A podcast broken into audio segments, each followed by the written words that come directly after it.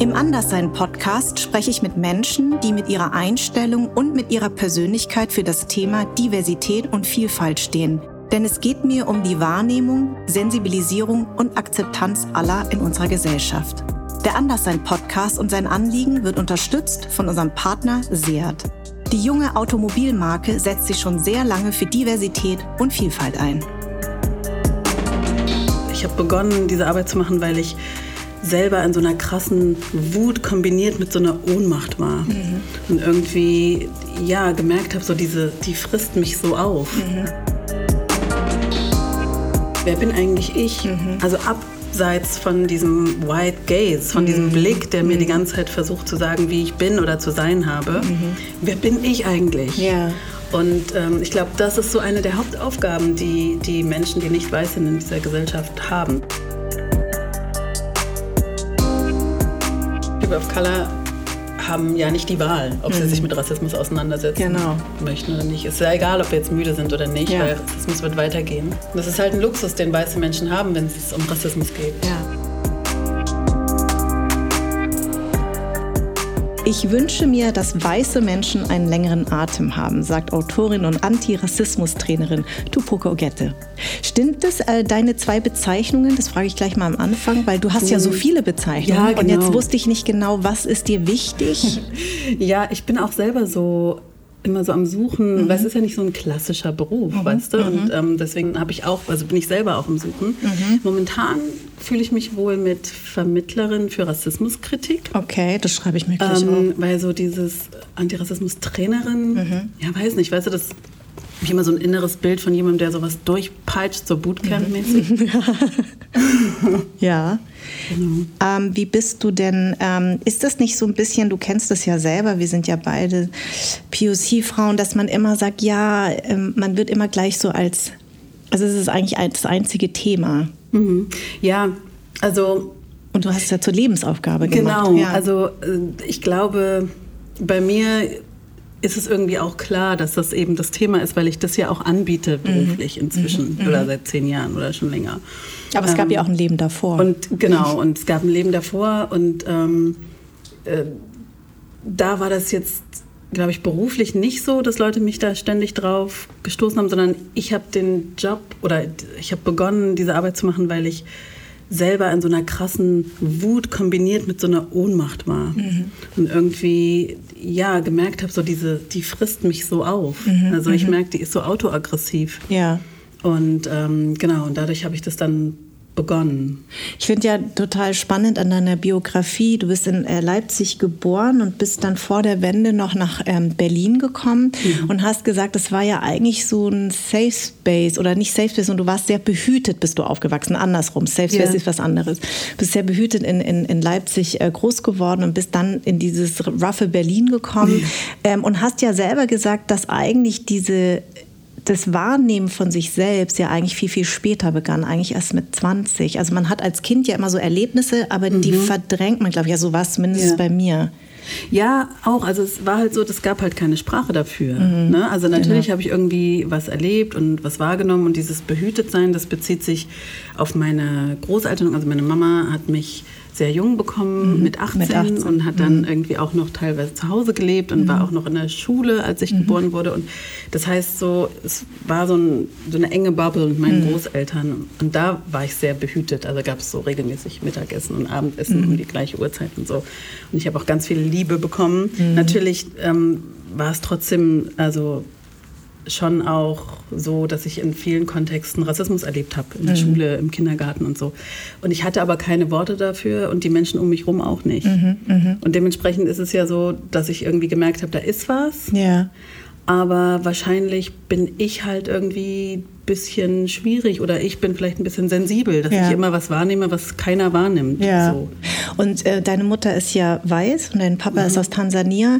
Ähm, dein Papa ist gegangen, als du wie alt warst? Er musste ja dann. Äh, genau, das weg, war so, ne? dass diese Studierenden, die eingeladen wurden, quasi, die mussten nach dem Studium wieder gehen. Und mhm. ich war vier oder so. Mhm. Und er hat aber noch promoviert im Westen. Mhm. Das und heißt, das er hat mich dann immer mal besucht genau. und dann ja, als ich so fünf, sechs war, war dann in Tansania. Ich fand es nämlich ganz interessant, weil unsere Biografien sich gar nicht so unähnlich mhm. sind. Also bis auf die Tatsache, dass meine Eltern beides Vietnamesen sind, aber ich bin ja sehr, sehr weiß sozialisiert in Darmstadt und sehr weiß sozialisiert auch in München, als ich später dort gelebt habe. Und ich hatte immer einen, mein, meine Eltern als Ansprechpartner. Mhm. Jetzt stelle ich mir das ja. natürlich ein bisschen anders vor, wenn der, also weil ich kann mich auch an die ersten Sachen erinnern, als ich so drei, vier Jahre mhm. alt war. Ne? Also als ich dann plötzlich dieses Anderssein. Und ja. ich finde das so schön. Du hast es nämlich so schön gesagt, ich wurde zu etwas anderem gemacht. Das ja, sage ich genau. nämlich auch total häufig, ich, weil du fühlst dich ja nicht anders, genau. aber die anderen sagen dir, äh, du bist übrigens anders. Ähm, und dieses, ähm, ich hatte das eigentlich lang nicht der, mit, einem, mit, einer, mit einem Gast oder Gästin so intensiv wie mit äh, deiner Biografie, dass die sich mit meiner in dem Sinne deckt, dass man eigentlich sich denkt, ähm, du bist wahrscheinlich auch in einem sehr weißen Umfeld mhm. groß geworden, deine Großeltern äh, sind weiß, deine Mutter ist weiß und ähm, bei mir sind meine Eltern Vietnamesen, aber ich bin bei einer ähm, deutschen äh, Tagesmutter groß geworden, mhm. also bei einer deutschen weißen Tagesmutter. Mhm. Das heißt, dass dieses ich habe fast gar kein Vietnamesisch gesprochen und dieses Bewusstsein über dieses, dass ich Asiatin bin, kam erst mit vier. Aber ich konnte das adressieren mhm. an meine Eltern. Ja. Da stelle ich mir jetzt bei dir natürlich auch, wenn du als Vierjährige etwas so wahrnimmst, mhm. kannst du es ja eigentlich gar nicht so richtig adressieren, weil du ja sozusagen, das ist zwar deine Mami, aber mhm. sie hat ja diese, dieses Thema nicht. Genau. Ja, also ich, es ist nicht so, dass es gar nicht andere schwarze Menschen gab. Ich hatte mhm. eine schwarze Freundin, ah. ähm, ja, mhm. Rebecca, die lebt mhm. leider nicht mehr. Mhm. Die lebte in der gleichen Straße und meine. Mutter hatte in ihrer Schulklasse ähm, auch eine schwarze Freundin mhm, mhm, und deren Schwester. Und die haben sich auch so ein bisschen meiner angenommen. Ja. Und das heißt, es gab schon Menschen, die, sage ich jetzt mal, aussahen wie ich. Mhm. Ähm, aber auch da gab es halt kein, kein Gespräch darüber. Mhm. Also es gab mhm. niemand, der irgendwie gesagt hat, so, wir sind schwarz und mhm. lalala. Genau. Ähm, und ähm, meine Mama und auch meine Großeltern, die haben natürlich in Situationen, wo ähm, die halt krass rassistisch waren, mhm. mich total beschützt mhm. und so. Und meine Mutter ist so eine richtige Löwenmutter. Ja. Mm, und es gab viel Gespräch über feministische Themen zum mhm. Beispiel mhm. oder eben mhm. auch über die Diktatur in der DDR und so. Also schon, ne, also Gesellschaftskritik. Aber das war halt, wir hatten einfach alle keine Sprache für Rassismus im Alltag. Genau, genau. Für diesen, weiß ich, habe eine Zeit lang mit, als ich dann im, im Westen war, ähm, und so ein Schlüsselkind war und viel allein auch war, weil es gab im Westen mhm. kein Hort. Mhm. Mhm. und ähm, da war ich immer in der Bibliothek und dann habe ich eine Zeit lang ganz viel über Südafrika gelesen. Mhm. Und also ich war richtig fast wie besessen. Also mhm. ganz viele Bücher. Es gab auch dieses Musical hier, Sarafina, das mhm. war hier. Und ich habe das öfter angeguckt und dann jeden Tag, manchmal stundenlang diese Musik gehört und so.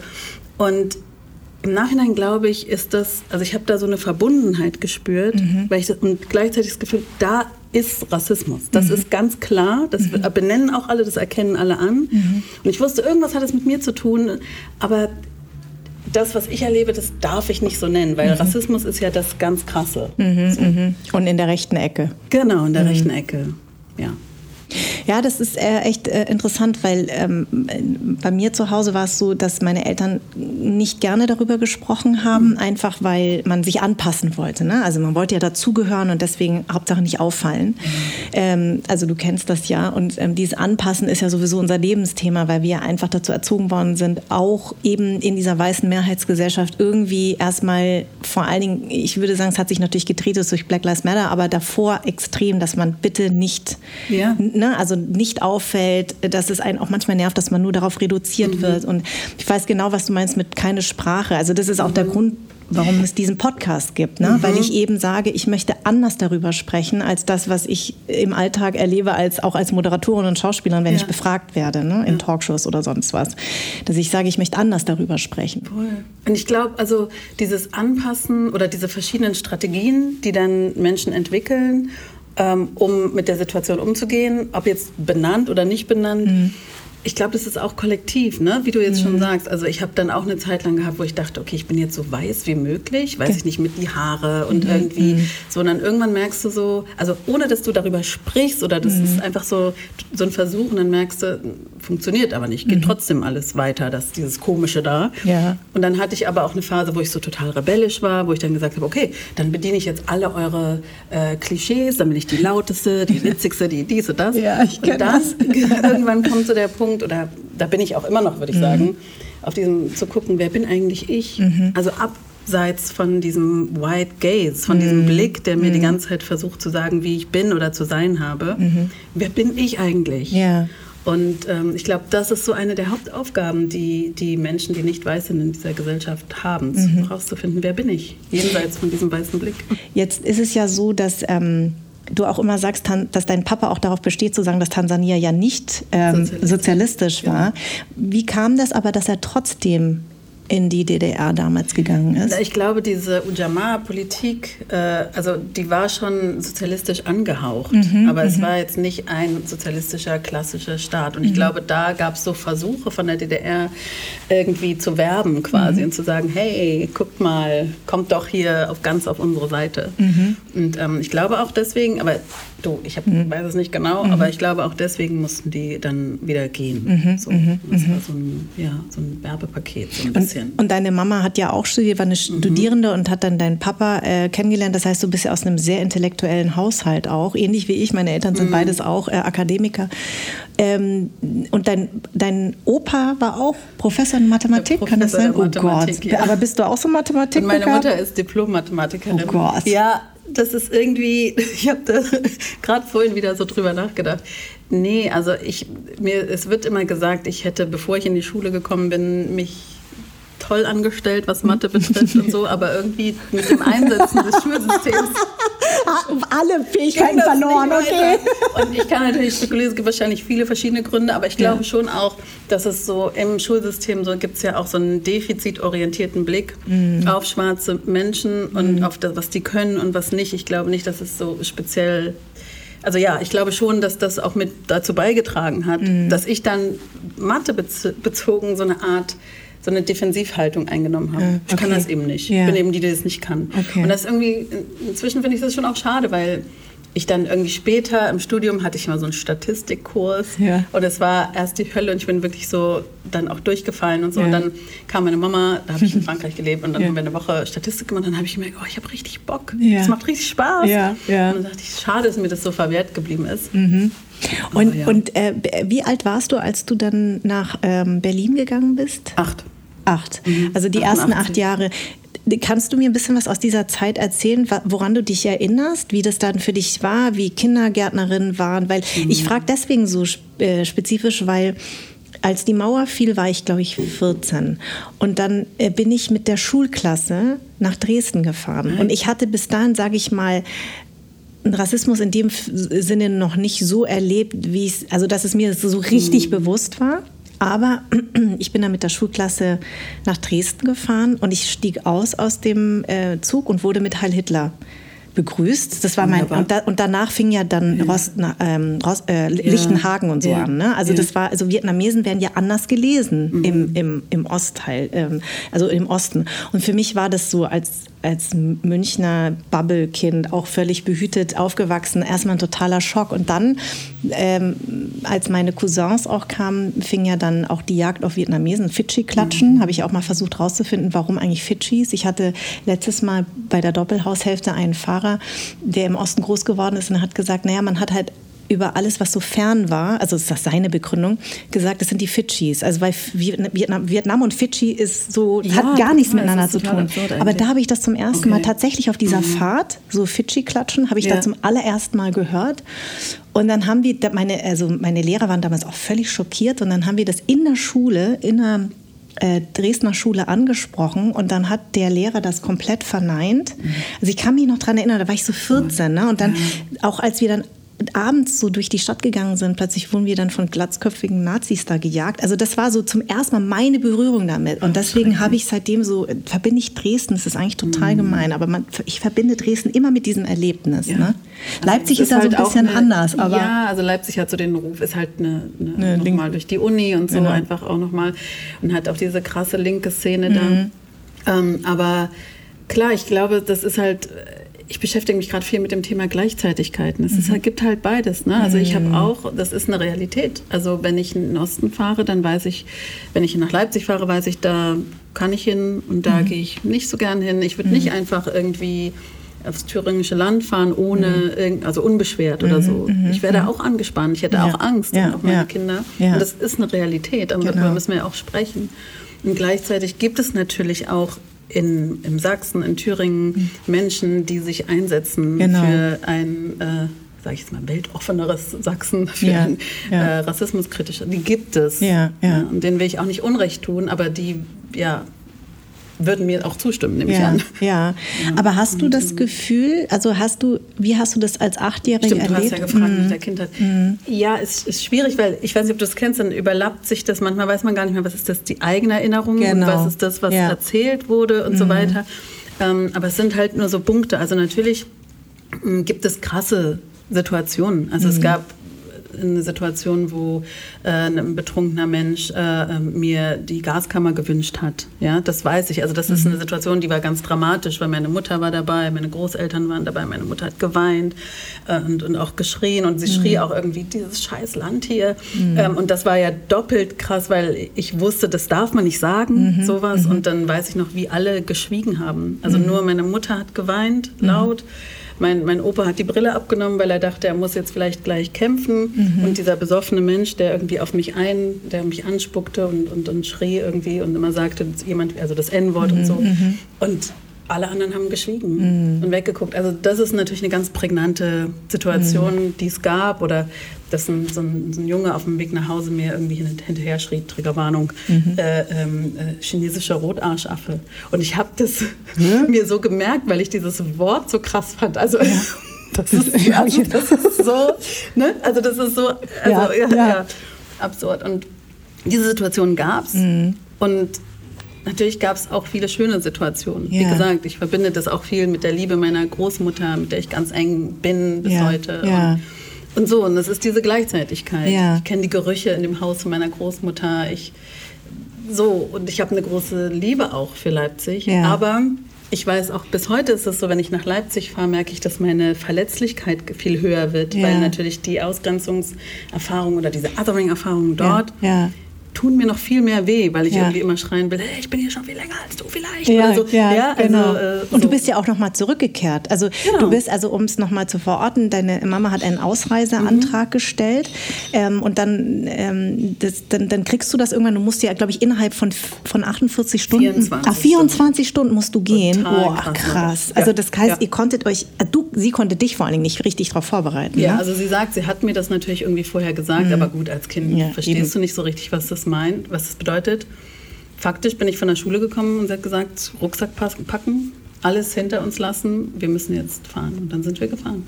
Und dann seid ihr gefahren und äh, ihr seid in Berlin-Kreuzberg gelandet. Ja. Und ich meine, wie war das denn eigentlich für dich? Also, weil, also gerade auch in dieser Zeit. Ich fand, also ich war total. Ich hatte einen richtigen Schock, glaube mhm. ich. Also klar, klar einmal dieses irgendwie, also das begreifst du als Kind ja gar nicht. Alles hinter dir lassen, mhm. deine Großeltern, deine Freundinnen, deine so die Schule war ich jetzt vielleicht nicht so traurig, mhm. aber das ist so.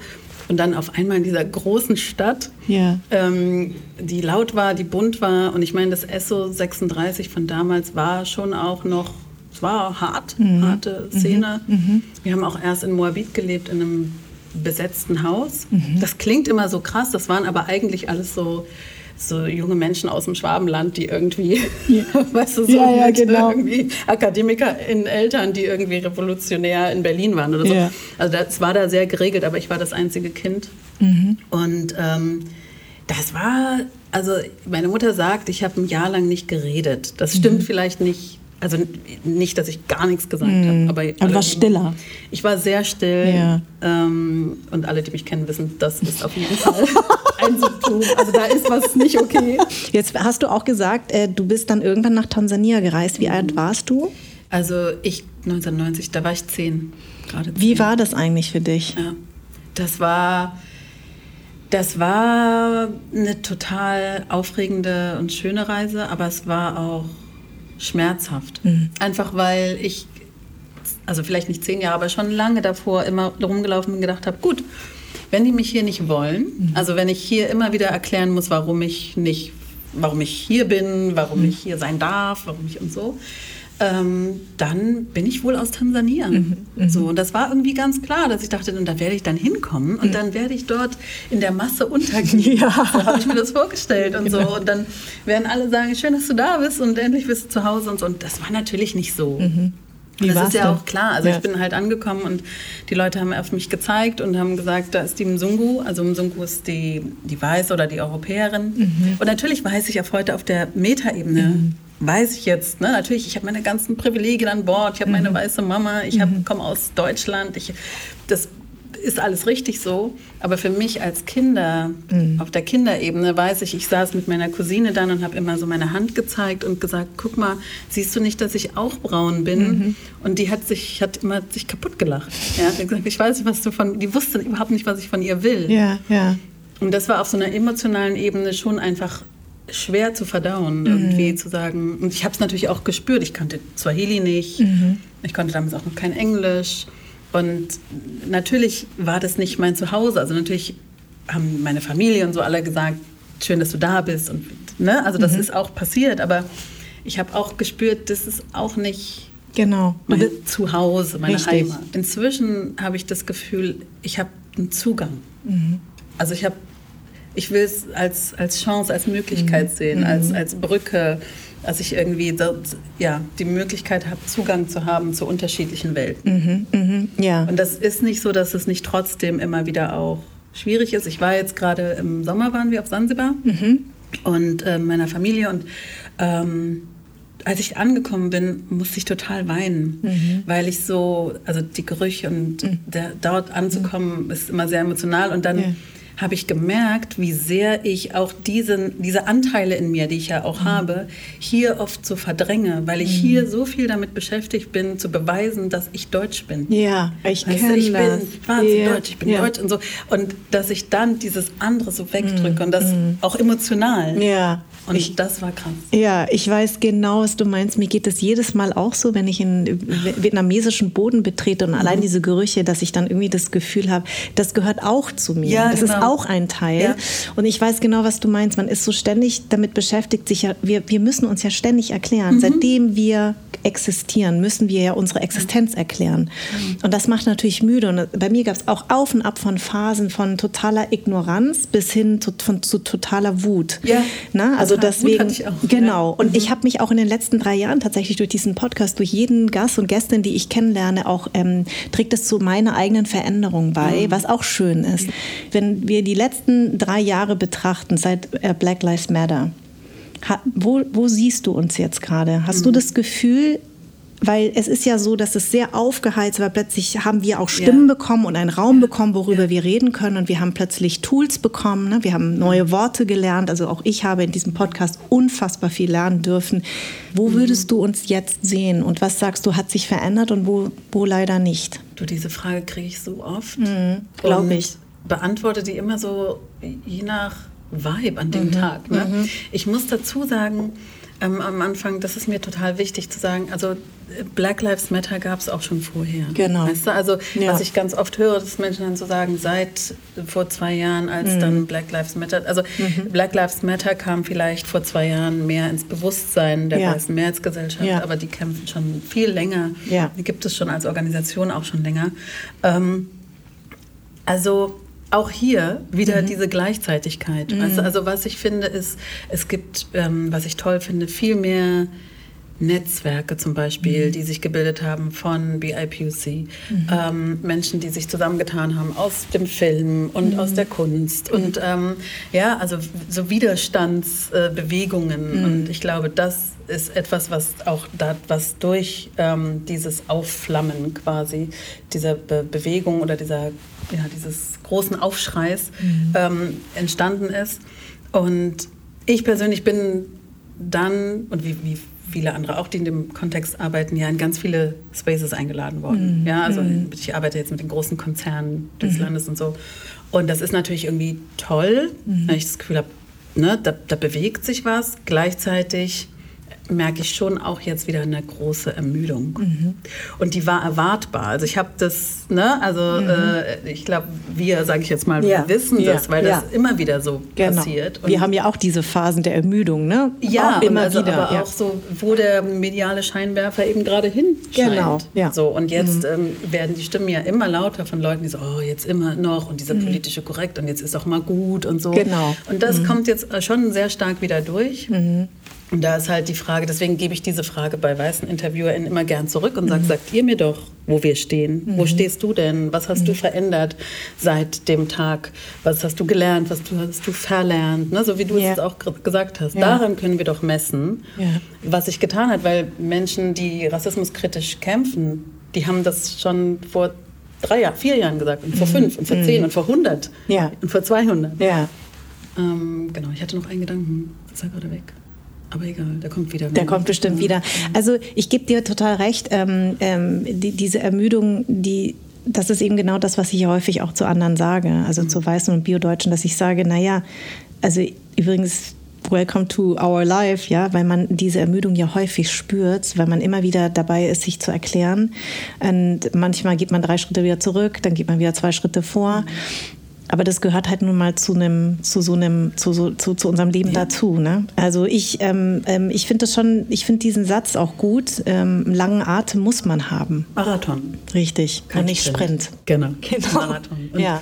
So immer wieder so Vitaminstationen. Ich sage ja auch manchmal, dass mein Buch oder Bücher, wie, die ich, wie meine, mhm. gibt ja viele andere Bücher auch, mhm. so Vitaminstationen sein können, Auftankstationen mhm. für diesen Marathon. Ja. Und Schwarzmenschen, People of Color haben ja nicht die Wahl, ob sie mhm. sich mit Rassismus auseinandersetzen genau. möchten oder nicht. Es ist ja egal, ob wir jetzt müde sind oder nicht, ja. weil Rassismus wird weitergehen. Richtig, ja. Das ist halt ein Luxus, den weiße Menschen haben, wenn es um Rassismus geht. Ja, ja. Mal abzuschalten. Genau. Und so. Ja.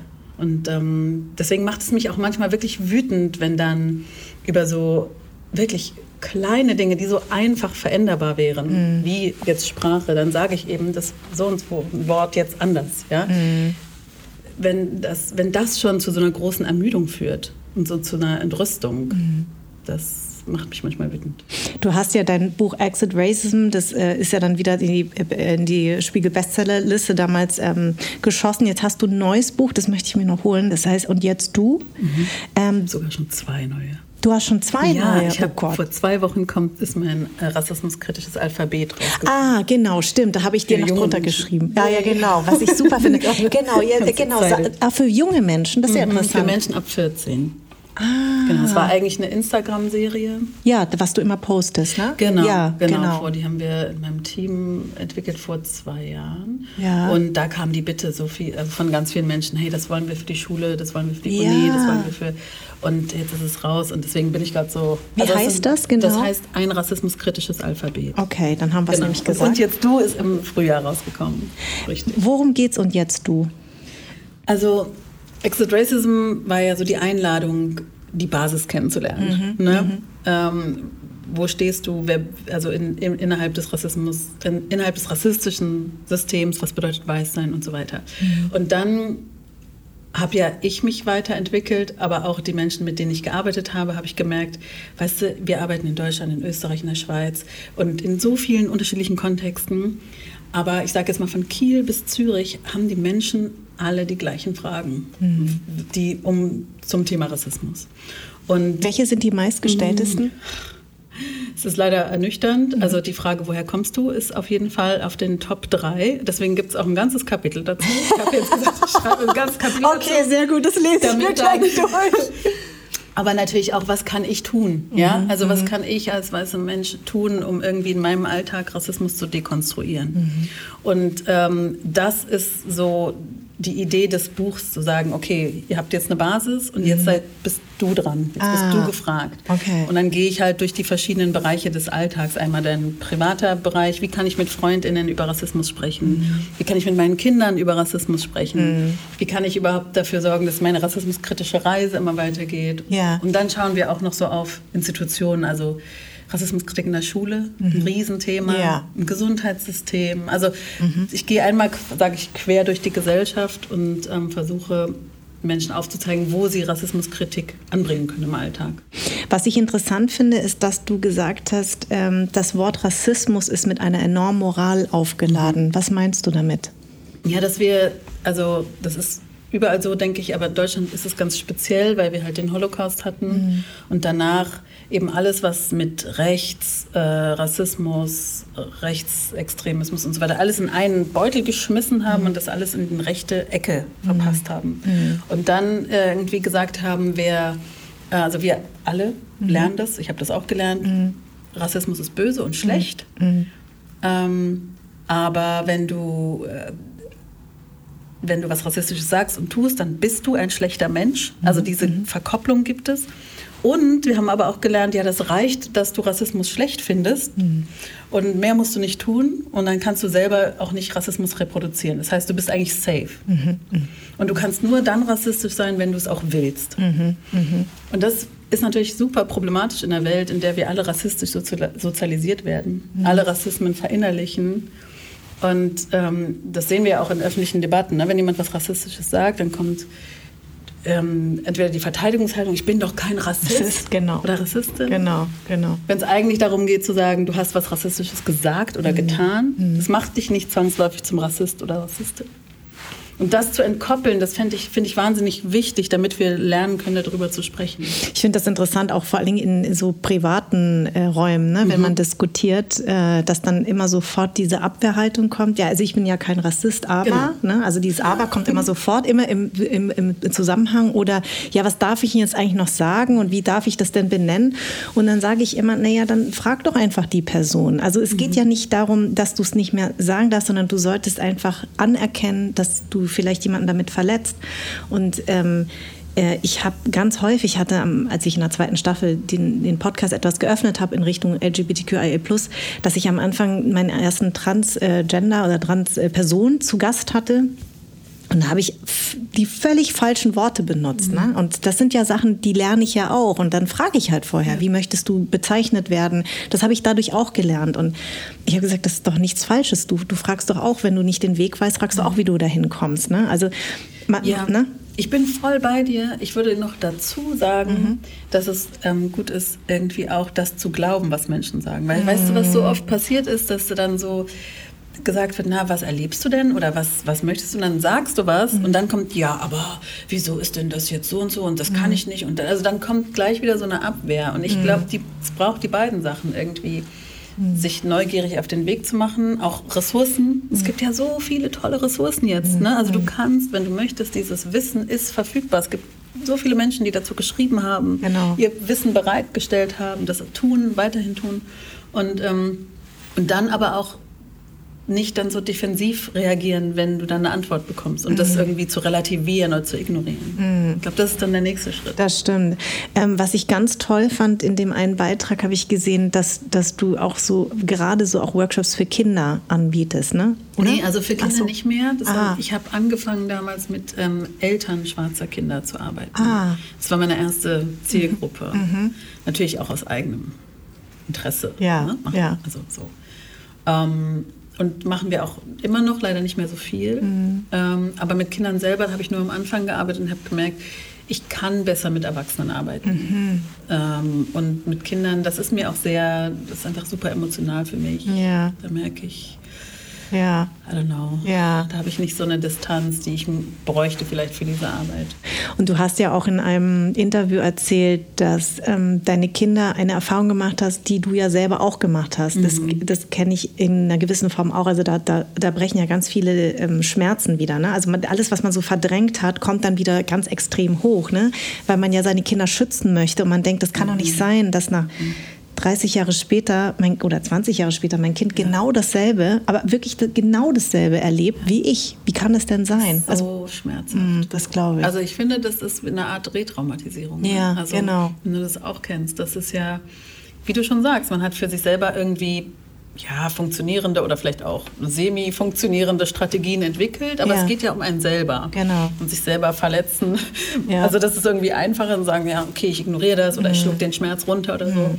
Aber so das eigene Kind, das legt halt alles offen. Ja, richtig. Und dann ist auch das, das legt das eigene Herz einfach ja, auf. Und ja. dann, wenn das Kind dann etwas erlebt, dann kann man sich nicht mehr davor verstecken. Also so ging es mir. Ich ja. konnte mich dann nicht mehr dem entziehen. Ja, ja. Weil ich irgendwie dachte, also ich, das war noch viel schlimmer als für mich selber. Das stimmt. Auf der anderen Seite muss man sagen, unsere Kinder können adressieren und wir können antworten.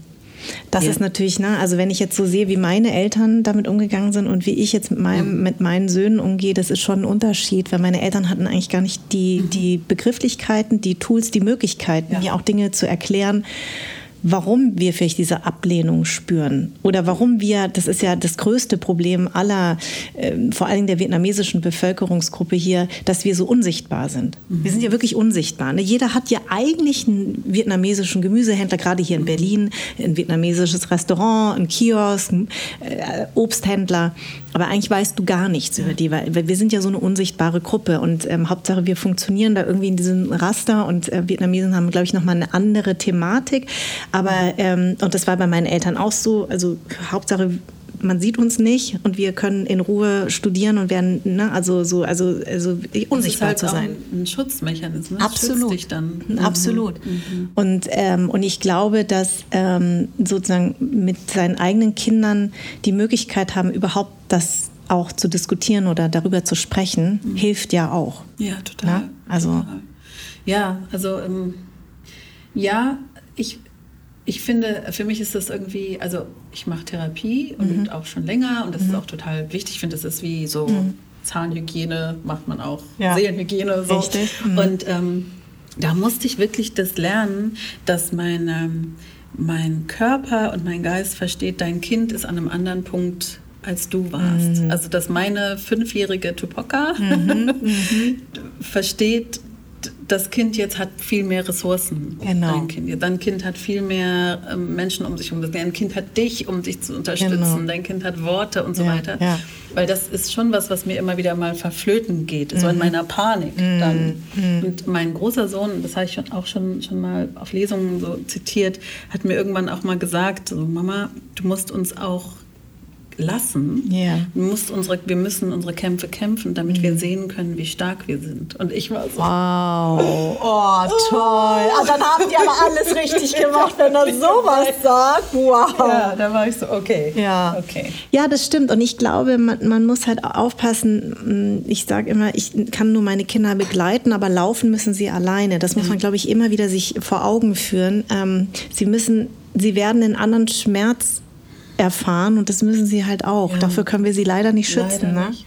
Und gleichzeitig merke ich auch, also so gerade, sage ich jetzt mal, also mein Sohn oder meine Söhne und mhm. auch Kinder von anderen Menschen, die das als Berufsthema haben, mhm. hat er auch schon sehr früh sehr viel Wissen gehabt und mhm. auch viel mehr Wissen als die anderen Kinder drumherum und die Erwachsenen drumherum. Ja. Und das führt schon auch manchmal dazu, dass, also er ist ja trotzdem noch ein Kind mhm. in einer mhm. rassistischen Welt. Mhm. Das ist, also, ne, also das ist schon auch schwierig für die Kinder zu navigieren, mhm. wenn sie irgendwie wissen, hey, das Wort sagt man nicht und die Lehrer dann sagen, ja, aber das sagen wir doch immer schon, das N-Wort, was weiß genau. ich. Und dann ist es ja trotzdem eine Kinderseele, die dann in diesem in diesem Machtgefälle von Kita oder Schule sich trotzdem, also es ist auch schwierig mit diesem vielen Wissen auch umzugehen. Ja. Und deswegen glaube ich, ist es für also war es für mich oder für uns ist es wichtig, dass unsere Kinder möglichst viele Räume haben, wo sie merken, dieses Wissen zählt was. Mhm. Das ist irgendwie gut. Das ist schön. Also als du, äh, du bist ja ähm, nach Du bist ja erst nach Frankreich gegangen, auch mhm. zum Studieren. Wie, erst nach Leipzig und dann nach Frankreich. Ach, erst genau. nach Leipzig mhm. und dann nach Frankreich. Wie war das eigentlich in Frankreich für dich? Mhm. Weil ich äh, habe oft, oft Gäste und Gästinnen, die nach Amerika oder nach Frankreich mhm. gegangen sind und plötzlich gesagt haben, uh, ich bin ja eine von vielen. Also weil, ne, weil, gerade wenn du sehr weiß sozialisiert, also für mich war damals Amerika, war so, äh, krass, ja. das sind ja so viele Asiaten ja. und die sind voll cool. Und, und ich wurde nie gefragt, woher kommst du? Sonst war mhm. klar, ich bin Amerikanerin. Ja. Und auch in äh, allen gesellschaftlichen Bereichen, ja, oder? Ist das absolut. nicht auch so ein Und das war so, genau. Ja. Und plötzlich hatte ich so Vorbilder und dann gab es einen Tennisspieler, Michael Chang. Mein, mein Vater dachte, er könnte aus mir einen weiblichen Michael Chang machen. Ich war Tennisspieler. Ja, Tennisspieler, ah, aber ich war natürlich. Ach so, nee, ich gar nicht. So. Ich bin so. Freu dich nicht so Tennis. Nee, null. Ich bin so eine Niete. Mein Vater hat nur gesagt, oh Gott, wie kann man so untalentiert sein im Tennis? Aber er dachte halt, ah, Michael ja, Chang, okay, ja. meine, meine Tochter wird auch Michael Chang. Ich so, nee, leider nicht. Aber das war so, ich weiß noch, meine ersten mhm. Erinnerungen, ne, dass ich gesagt habe, wow, da ist plötzlich, und als ich in Amerika war, da waren ja. so viele um mich herum. War das für dich auch so ein Aha-Effekt in Frankreich? Ja, also Paris ist natürlich krass. Also mhm. ich weiß auch, dass ich das erste Mal, als ich dann in Paris, wir waren in Grenoble, mhm. das ist in Südfrankreich, aber wir müssten über Paris und, und dass mein Sohn dann gesagt hat, ich zähle jetzt mal die schwarzen Menschen in, in den nächsten zehn Minuten und nach, nach, er konnte schon nicht mehr nach ein paar Sekunden. Ja. Und dass er dann auch so gesagt hat, also mein Sohn hat wirklich manchmal so weise Sprüche, dass er, was wäre ich wohl für ein Mensch geworden, wenn ich hier groß geworden wäre, da war der neun oder so. Wahnsinn, ja. Und ähm, also natürlich ist es so, dass bestimmte Erfahrungen, also das war eine ganz wichtige und gute Zeit und mhm. also Repräsentanz war auf jeden Fall etwas, was wir dort sehr genossen haben. Also mhm. einfach schwarze Menschen in allen Bereichen der Gesellschaft zu mhm. sehen und so.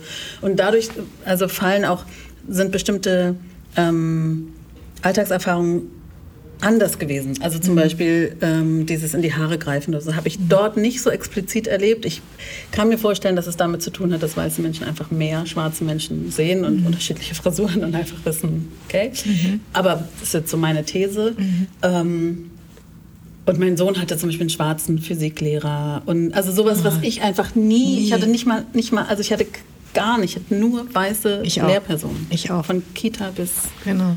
Ende des Studiums eigentlich. Ja, ja, ich auch. Also es gab für mich auch einfach, ähm, und es war auch ganz klar, ähm, wenn man immer diese Gender-Diskussion hat ne, und sagt, ja, wieso, wenn ich Arzt sage, meine ich beides. Aber ich sage, für mich war immer klar, wenn Arzt war für mich weiß und männlich. Natürlich. Na, bis ja, heute. Also klar. man denkt nicht spezifisch an eine Ärztin, obwohl Nein. es so viele Ärztinnen gibt. Ja. Aber ich sage immer, das verändert natürlich. Und ja. ich hatte, irgendwann waren äh, Freunde von meiner, äh, von meinen Eltern waren eben Ärzte und da hatte ich zum ersten Mal einen asiatischen oder vietnamesischen Arzt gesehen, aber eigentlich war das in, in dem System nicht vorhanden. In dem mhm. normalen Alltagssystem mhm. waren alles weiße ja. Ärzte und Ärztinnen. Ne? Total. Ähm, aber trotzdem ist es ja so, dass ähm, Rassismus dann auch in, in Amerika oder in Frankreich genau. ja was anderes ist. Ja, ne? das wollte ich ganz. Also genau. das heißt nicht, dass es dort nicht. Natürlich nee. gibt es dort auch. Also ich meine, Frankreich hat eine höchst mhm äh, langjährige und ähm, ja, krasse Rassismusgeschichte, mhm. Kolonialisierungsgeschichte, mhm. der bis heute quasi Kolonien und so. Ja. Ähm,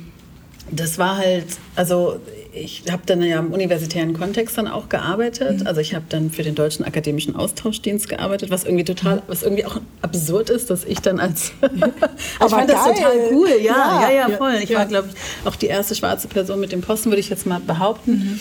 und musste den französischen Studierenden über die deutsche Kultur erzählen. Geil, und, eigentlich voll geil. ja. Und die wahrscheinlich auch erstmal sich gewundert haben, oder? Ja, genau. Und das war auch interessant, ne? also dass sie zum Beispiel ähm, im, in der Uni mich gesehen und gekannt haben, aber wenn ich die dann außerhalb getroffen habe, haben die mich nicht angeguckt. Und mhm. dann hat, war ich mit meiner Mutter mal unterwegs und habe dann äh, gesagt, da ist eine Studierende von mir und wollte so Hallo sagen. Und die hat, meine Mutter hat, meinte dann, die sehen dich nicht, die sind mhm. nicht gewohnt, schwarze Menschen zu sehen mhm. auf der Straße. So ja. Und das gab es schon ein paar Mal. Und dann natürlich auch, mh, mm, da habe ich auch nochmal sehr gemerkt, dieses akademische Privileg und auch das Deutschsein als Privileg. Also mhm. wenn ich in Frankreich dann gesagt habe, ne, ich arbeite an der Uni, dann war es gleich, aha. Mhm. Ähm, und dann, wenn ich gesagt habe, ich komme aus Deutschland, also man hat richtig gemerkt, wie, ähm, wie diese Privilegien da gewirkt haben, im Sinne mhm. von, wie das Bild sich verändert hat mhm. über die Menschen, mhm. äh, äh, über mich. Mhm. Und dann gab es, äh, ich hatte eine Chefin, mit der ich eigentlich auch privat befreundet war, zum Abschluss ähm, hat die, gab es so eine Versammlung und wir haben irgendwie so um, Umtrunk gemacht und dann hat sie eine E-Mail vorgelesen, mhm. die, äh, als ich mich dort beworben hatte, irgendwie drei oder vier Jahre vorher, sie an ihren Chef geschrieben hatte. Und da stand drinne, da hat sie vor allem vorgelesen, äh, ja, sie ist kein Gretchen, eher ein Bob Marley, aber es könnte funktionieren. Und das fanden alle so witzig, ne? Die haben sich alle kaputt gelacht. Ja, ja. Und das, also ja, also Rassismus gibt es natürlich auch in Frankreich. Ja, natürlich. Aber wenn du sagst, ähm, Ich finde es immer noch total geil, dass du diesen Posten hast. Ähm, hast du das nicht auch gehabt? Also wenn ich in Amerika, also oder in Amerika bin und sage, ich komme aus Deutschland, dann gucken, das ist für die völlig so, hä, Asiatin Deutschland, das haben die, kriegen die erstmal nicht zusammen. Und das erlebe ich immer noch. Ja. Also dass die, die würden alles glauben, Kanada, Frankreich, Ja. aber nicht Deutschland. Also Ja, das kenne ich auch und auch oft so die äh, Frage nach meinem Wohlbefinden. Also so, Ja, ne, wie, ja. wie, wie, wie machst Genau. du das? Wie Ja. in Deutschland? Also genau, so. genau. Und dann auch noch aus Leipzig eigentlich, oder? Ja. Kommt das nicht sofort auch? Stimmt, also wenn Leute halt das auch kennen, Ja, also genau. dann Ja, klar. müssen sie natürlich auch Genau, ähm, bisschen im Ost-West Geografie Kontext kennen. und so Genau. kennen. Ähm, ja, doch, das kenne ich auf jeden Fall. Ja. ja. Und ich muss auch sagen, mit der Frage, woher kommst du?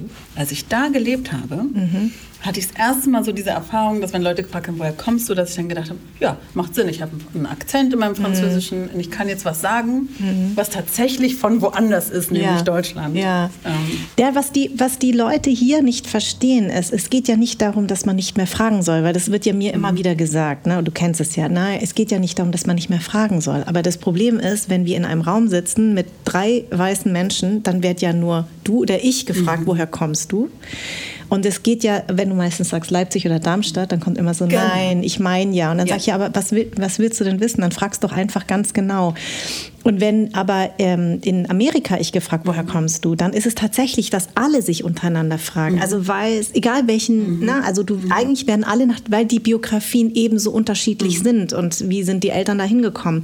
Das ist aber eine andere, das ist eine, wie sage ich, auf Augenhöhe gefragt Ja. und nicht, weißt du? Ja, die Frage ist halt, welche Projektion steht dahinter Mhm. und was ist so, also geht es eigentlich um mich? Willst du mich eigentlich kennenlernen und meine Biografie, dann Mhm. musst du aber erstens akzeptieren, was ich als Antwort gebe. Also eigentlich ist es super weird, wenn ich sage Leipzig und du sagst nee. Ich sage so, äh, hä? Also das ist halt meine Ja, Antwort so. Ja. Das ist das Erste. Und dann irgendwie das Zweite ist, wenn du dann weiter bohrst, bis hin zu, ein Taxifahrer hat mal gesagt, ich will wissen, was in deinem Blut drin ist, ja, dann sind wir natürlich an einer ganz problematischen Stelle, weil dann geht es ja viel mehr um deine Projektion oder um die Projektion der fragenden Person, die sagt, okay, Phänotyp passt nicht in mein Bild von Deutsch sein, also muss die Antwort irgendwas anderes sein und nämlich von woanders her. Und dann machen wir ja auch unterschiedliche Erfahrungen. Also wenn ich irgendwie sage, ich komme aus den USA oder mein Vater, ist die Reaktion eine andere, als wenn ich sage, mein Vater kommt aus äh, Kenia. Absolut. Ja? Und das Absolut. ist also so. Und, und deswegen, ja, also es ist für das. Ich überlege. Ja, es sind so viele Sachen. Ich denke jetzt gerade an dieses Kapitel, was ich geschrieben habe. Da gibt es so viele Argumente äh, drin. Aber das sind für mich so die Hauptthemen. Wieso akzeptierst du meine Antwort nicht? Das ist eigentlich super grenzüberschreitend. Ja, genau. Und ich sage auch anderen zum Beispiel, ganz viele ähm, Asiaten haben ja eine Adoptionsgeschichte, ne? also viele äh, Südkoreaner, vor allen Dingen Koreanerinnen und auch viele VietnamesInnen, weil durch, einfach durch den Krieg. Und häufig, äh, also Philipp Rösler, unser ehemaliger Bundeswirtschaftsminister zum Beispiel, ist ein adoptierter Vietnamese. Ähm, und die meisten wollen auch nicht sofort über diese Biografie sprechen. Und das ist ja das, äh, ne? die einen sagen, ja, aber ich bin doch nur neugierig, aber Neugierde ist ja nicht immer gleich die richtige Antwort. Ja, und diese, genau, also es kann natürlich, was weiß ich, wie, was in deiner Biografie, was für Traumata du erlebt Genau. hast, wie du jetzt schon sagst, ne? ähm, die ich gar nicht teilen möchte mit irgendwie a- allen Menschen. Ja, schon gar nicht als zweite Frage. Und schon, genau, Ne? als, oder als erste. Genau, noch, oder als auf erste einer noch. Party irgendwie, Genau. wenn alle so gucken. Ja. Und dann diese Neugier, die ist real, das Mhm. kann ich anerkennen, aber diese Neugier ist auch nicht in einem luftleeren Raum entstanden. Mhm. Die ist entstanden in einem Märchen, das wir irgendwie in Deutschland immer wieder erzählen, dass Deutschsein mit Weißsein verbunden ist. Ja. Und wer nicht weiß ist, der ist nicht richtig deutsch. Ja, ja. Und ich würde mir so wünschen, dass Deutschsein irgendwie die Definition erweitert. Mhm. Nämlich Deutschsein kann auch bedeuten, was weiß ich, einen Vater aus Tansania zu haben, so, Mhm. weiß ich nicht, zwei vietnamesische Eltern. so- Also all das, Deutschland ist, Deutschsein ist groß genug dafür, finde Ja, ich. ja, das ist genau. mein Plädoyer. Ja, vor allen Dingen hast du mal eine Geschichte erzählt in einem Interview, das, was ich echt interessant finde. Da ging es um deinen Sohn Mhm. und was er im Kindergarten erlebt hat. Ähm, dass, glaube ich, ein Kind mit ihm nicht spielen wollte. Ja, Und ja. wie die Erzieherinnen damit äh, Genau. rum. äh, Da, da würdest du das nochmal erzählen, auch wenn es blöd ist. Aber ja, ich nee, das steht ist auch im Buch. Also von ja. daher, ich ah, habe okay, das gut. jetzt äh, schon mehrfach verarbeitet Ja, auf eine Art und okay, Weise. gut. Okay. Ja, genau. Also das war in, in Berlin-Charlottenburg. Mhm. Diese ereignete sich diese Szene. Äh, Es kann überall in Deutschland sein. Ja. Ähm, dass mein Sohn, ich habe ihn abgeholt und er hat, kam weinend entgegen, hat gesagt, ich darf nicht mitspielen, weil die mhm. sagen irgendwie, meine Haare sind nicht normal. Mhm. Und ähm, dann hab die, bin ich zu den Erziehenden, ErzieherInnen gegangen und die waren auch ganz engagiert und haben gesagt, okay, das müssen wir aufarbeiten und so. Mhm. Und am nächsten Tag fand diese Aufarbeitung statt und ich habe ihn abgeholt und dann hatten die so ein großes Plakat, so ein großes Plakat gemacht wo dann drauf stand, wie sie es aufgearbeitet haben. Und heute kann ich darüber lachen. Ja. Also es ist halt, es ist wirklich eigentlich absurd. Aber die meinten das richtig gut. Ne? Also mhm. da stand irgendwie, wir haben die Geschichte vom kleinen Kofi gelesen, der durch die Wüste barfuß läuft und Wasser holt. Ähm, und dann haben wir einen Tanz gemacht im Kreis, wo alle stampfend irgendwie im Kreis rumlaufen mussten. Und dann irgendwie, der letzte Satz war, die Kinder waren ganz aufgeschlossen und vorurteilsfrei. und das ist so absurd, weil die Kinder ist, wie gesagt, das ist eine Situation in Berlin-Charlottenburg ja. von zwei Kindern, ja. die dort leben, ihren Lebensmittelpunkt haben. Ja. Und warum wurde mein Kind dann aussortiert in irgendwie ein stereotypisiertes Bild von irgendeinem von einem afrikanischen, afrikanischen Jungen? Es ist einfach grotesk eigentlich. Mhm. Und deswegen auch dieses, ne, also Intention und Effekt haben wirklich, also oft wird ja gesagt, so ich habe es nicht so gemeint und deswegen mhm. kann es nicht rassistisch sein. Mhm. Und das gilt es schnellstens zu entkoppeln. Ja, und das erinnert mich auch an die Geschichte, deine eigene Geschichte, dass du ja auch gefragt wurdest, ähm, äh, ähm, glaube ich, woher du kommst, glaube ich, als Kind. Ja. Und dann hast du auch angefangen, irgendwelche Stories zu erzählen, wo du vielleicht, glaube ich, zu dem Zeitpunkt noch nicht mal in Afrika warst. Genau. Also man fängt ja dann auch als Kind ja. an, in so, in so eine Notsituation zu kommen und irgendwas zu Richtig. erzählen. Ne? Also das genau. erkennt man ja auch, weil das ist so, da, ich, ich vergleiche das auch sehr gerne mit, äh, wenn Leute mich treffen und sagen, ah, du, ah, deine Eltern kommen aus Vietnam. Sag mal, ich fliege nächste Woche dahin. Wo könnte oh. ich denn da Urlaub machen? Weißt du? Genau, du kennst genau. das ja, ja auch. Ja, ja. Ne? Oder kennst du. ja, genau. In Tansania war ich auch schon mal. Genau. Schön, und dann erzählen sie dir irgendwas. Genau, genau. Und das ist, ähm, ähm, also diese Not, aus der, aus der du erzählt hast, dass du dir da irgendwas ausgedacht hast mit irgendwie auf dem Baum. Komplett absurd, ja. Ab, völlig absurd, ja. genau. Und das erinnert ja so ein bisschen daran, ne, dass man irgendwie denkt, 30 Jahre oder 20 Jahre später versucht eine Erzieherin, das den Kindern so zu erklären, was eigentlich nichts mit deinem Kind erstmal zu tun hat. Und das Ding ist, die haben das damals geglaubt. Das ist ja, das Krasse. Ne? Ich habe dann, also man hat ja unterschiedliche Strategien. Mal, mhm. mal antwortet man nicht, mal sagt man das, was sie hören wollen. Mein Vater kommt aus, meine Mutter kommt aus. Genau. Und so. Und dann hatte ich eben so eine Phase, wo ich dann immer gesagt habe, ja, waren wir im dritten Baum rechts und dann neben dem Affen haben wir da gesessen. Also irgendwie dieses so. Ja. Und dachte, dass die Leute dann irgendwie irgendwie feststellen, wie absurd ihre Frage ist. Aber mhm. nein, mhm. die haben, ach so, wirklich? Und gab es denn da keine Häuser und so? Also das ist, ja, schon krass. Äh, und weißt du, was ich, äh, an was mich das auch erinnert? Ich war mit 14 das erste Mal in Amerika und war bei so einer Austauschfamilie für sechs Wochen. Und da hat mich der Vater ernsthaft gefragt, ob es in Deutschland Strom gibt. Mhm. Und ich habe das dann erzählt mhm. und da waren alle völlig entrüstet in mhm. meiner Umgebung, meiner weißen Umgebung. Aber er, es erinnert mich daran. Ne? Ja. Also, dass diese absurde Behauptung über ein genau. Land, etwas zu behaupten, also wie verletzt die Leute hier auch sind oder wenn man so Deutsche irgendwie so darauf ähm, ähm, reduziert, dass sie nur Volksmusik, äh, mhm. Bier saufend mhm. und ähm, keine Ahnung, Lederhosen tragen. Dann fühlen sich die Leute genauso angegriffen. Das versuche ich immer als Bild zu nehmen, dass ich sage, naja, ihr wollt ja auch nicht nur auf das reduziert werden und genauso wollen wir nicht nur auf das reduziert werden. Ne? Ja, es ist halt eine weiße Projektion, auf ja. die Menschen da reagieren, die wenig mit dem realen Leben vor Ort zu tun hat. Ähm, ich fand auch einen Satz von dir ganz wichtig. Du hast gesagt, über Rassismus zu sprechen ist wie ein Muskel, den wir trainieren müssen. Und auch äh, ein Satz, wir, wir wurden ähm, äh, wir wurden alle rassistisch sozialisiert. Diese zwei Sachen habe ich mir aufgeschrieben. Ähm, da würde ich gerne noch, dass du vielleicht was dazu sagst, weil ähm, über Rassismus zu sprechen, das wäre ein Muskel, den wir trainieren müssen. Mhm. Was meinst du damit? Ja, dass, ich, dass wir eben, ne, das haben wir jetzt auch schon mehrfach festgestellt, dass wir nicht gelernt haben, über Alltagsrassismus zu sprechen, über strukturellen mhm. Rassismus zu sprechen, über rassistische Sozialisierung, also mhm. verinnerlichten Rassismen zu sprechen, sondern wir sprechen ein bisschen über Nazis und mhm. Rechte und dass Rassismus ja so schlimm ist und so fertig. Mhm. Und ähm, aber so ja, dieses über diese verinnerlichten Rassismen, wir haben das nicht gelernt. Mhm. Und das kann man aber trainieren. Und ich glaube, das ist sogar super wichtig, weil mhm. welches soziale Problem, gesellschaftliche Problem geht davon weg, dass wir nicht mehr darüber sprechen? Mhm. Und das sagen ja Menschen oft, ach, jetzt hör doch mal auf, darüber zu reden, mhm. äh, weil dann, es nervt ja, dieses mhm. Thema. Das würde niemand sagen, oder es gibt vielleicht auch Leute, die sagen, aber beim Thema Klima, mhm. Also wie absurd, wenn ich sage, okay Leute, am besten wir reden nicht mehr über das Thema, dann wird es dem Planeten bald besser gehen. Ja, ja? genau. Ja, wie absurd. Ja. Ähm, und mit Rassismus ist es natürlich genauso. Mhm. Und diese Gespräche sind, können am Anfang holprig sein und, mhm. und man, viele Menschen berichten von Unsicherheiten, die sie haben und so. Mhm. Und ich versuche zu sagen, das ist doch aber ein gutes Zeichen, weil das genau. heißt, wir sind in Bewegung. Ja. Und wir müssen irgendwie lernen, diese Unsicherheiten oder dieses unbequeme Gefühl, ja, dass wir das, ich sage immer, we have to get comfortable with the mhm. uncomfortable. Mhm. Wir müssen mhm. versuchen, mhm. das zu umarmen, zu sagen, ja. hey, wir sind auf dem Weg. Ja. Und sprechen lernen mit unseren PartnerInnen, mit äh, Kindern, mit KollegInnen. Und damit meine ich weiße Menschen, mhm. weil ähm, natürlich auch schwarze Menschen, People of Color, auch ich musste das lernen oder lerne das. Mhm. Aber ähm, ja. Wenn du jetzt dein, von deinen Söhnen sprichst, vor allem von deinem Großen, der äh, meiner ist 17, deiner ist 24, mhm. wenn, du, wenn du da so siehst, wo er steht und die Umgebung und seinen Freunden, hast du da eine Hoffnung, also dass du siehst, es hat sich wirklich was getan?